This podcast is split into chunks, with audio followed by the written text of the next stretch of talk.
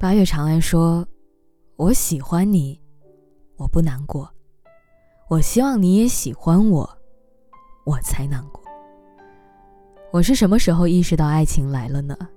是当我开始迷信星座，翻开杂志的星座专栏，看两个星座匹配指数的时候；也是当我在人群中撞上你的目光，即便只有你知我知的半秒钟，也要问身边的闺蜜是不是看到我们对视上的时候。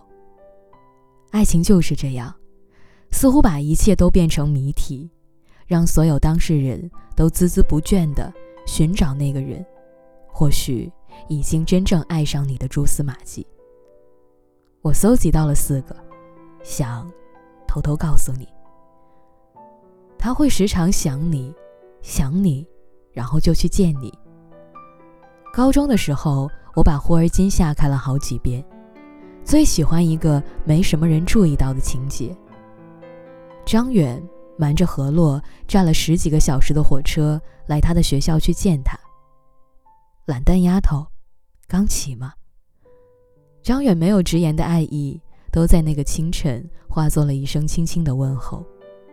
上个月看《快乐大本营》，有个检验男嘉宾会不会是合格男友的测验，说女朋友生气了，你怎么办？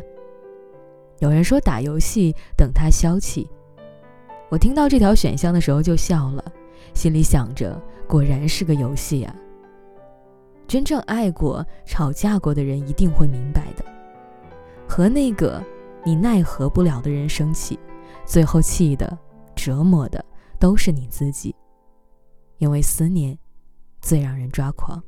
明明想见的不得了，还要装作毫不在意的玩什么游戏啊？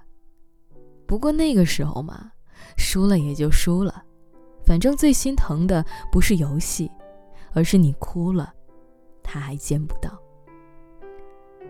他会目不转睛地看着你，因为你一出现，别人都不过如此。心理学家威廉·詹姆斯说：“人类最深处的需要，可能就是感觉别人欣赏。”我见过很多失败的恋情，大多因为一方过度卑微，无法从另一方身上寻求到认同感，于是一个着急想要，一个又根本给不了。最后发现，这样的两情果然不相悦，只好一拍两散。而那个被你迷得神魂颠倒、彻底爱得死去活来的男人是什么样子的呢？我想，说是迷弟，大概也没什么问题吧。他可能会觉得你一切都好，眼睛鼻子都长得正好，生气是可爱，任性是天真，笨手笨脚一定是天生公主命。他想冬天以前囤好了口粮的满足的松鼠，忍不住走街串巷的炫耀他的宝贝。他捧在手里，生怕弄丢了的天下无双。至于那些半路从树上丢下来的果子，他连发现的余力都没有了。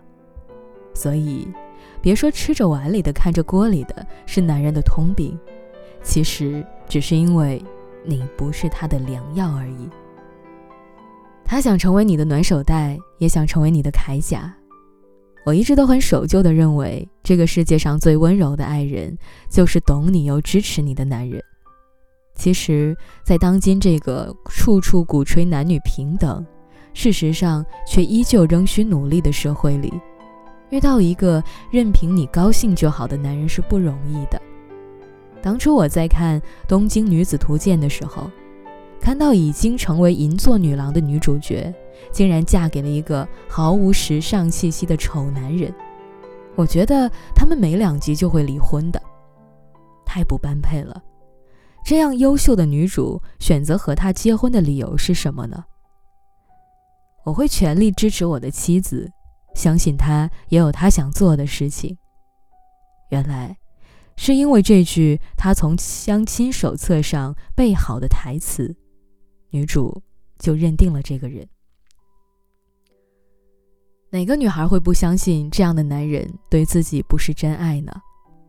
当你年轻气盛，还想着一股脑往前冲的时候，有个人他稳稳的做着你沉默的后盾。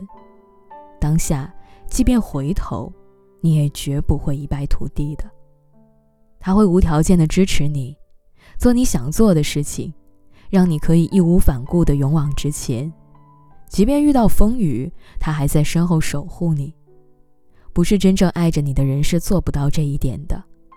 于是，这份不过是说说而已，并非出自真心的虚假的爱意，最终还是无法让他们的婚姻维持下去。喜闻乐见，后来，他们总算离婚了。有人说，爱情的终结者是婚姻，这太悲观了。婚姻难道不是爱情送给我们的礼物吗？男人一贯是行动派的，当他牵着你的手散步的时候，因为爱你，所以他希望你们可以直接走进礼堂；当他在沙发上抱着你的时候，因为爱你，所以他希望每个醒来的早晨都能看到怀里的人。当他和你在商场上无聊闲逛的时候，因为爱你，所以他希望未来有一天你们两个会在母婴区乐此不疲的买这买那。他的行动往往比他的想法还要快。当他爱上你的时候，他就已经迫不及待的拉着你奔向那个他希望的未来了。爱上你的时候，他也会成为一个诗人。你是我温暖的手套，冰冷的啤酒，带着阳光味道的衬衫，还有日复一日的梦想。当男人彻底爱上一个人的时候，他一定同过去的自己不一样。或许他会变得比从前笨，可给你准备惊喜的时候，却又比你想象中的聪明很多。也或许他会变得像个粘人的孩子。可当下雨的时候，他给你撑伞的身影又变得温柔稳重。不管怎么样，那颗爱着你的心啊，他总会让你妥帖的感受到的。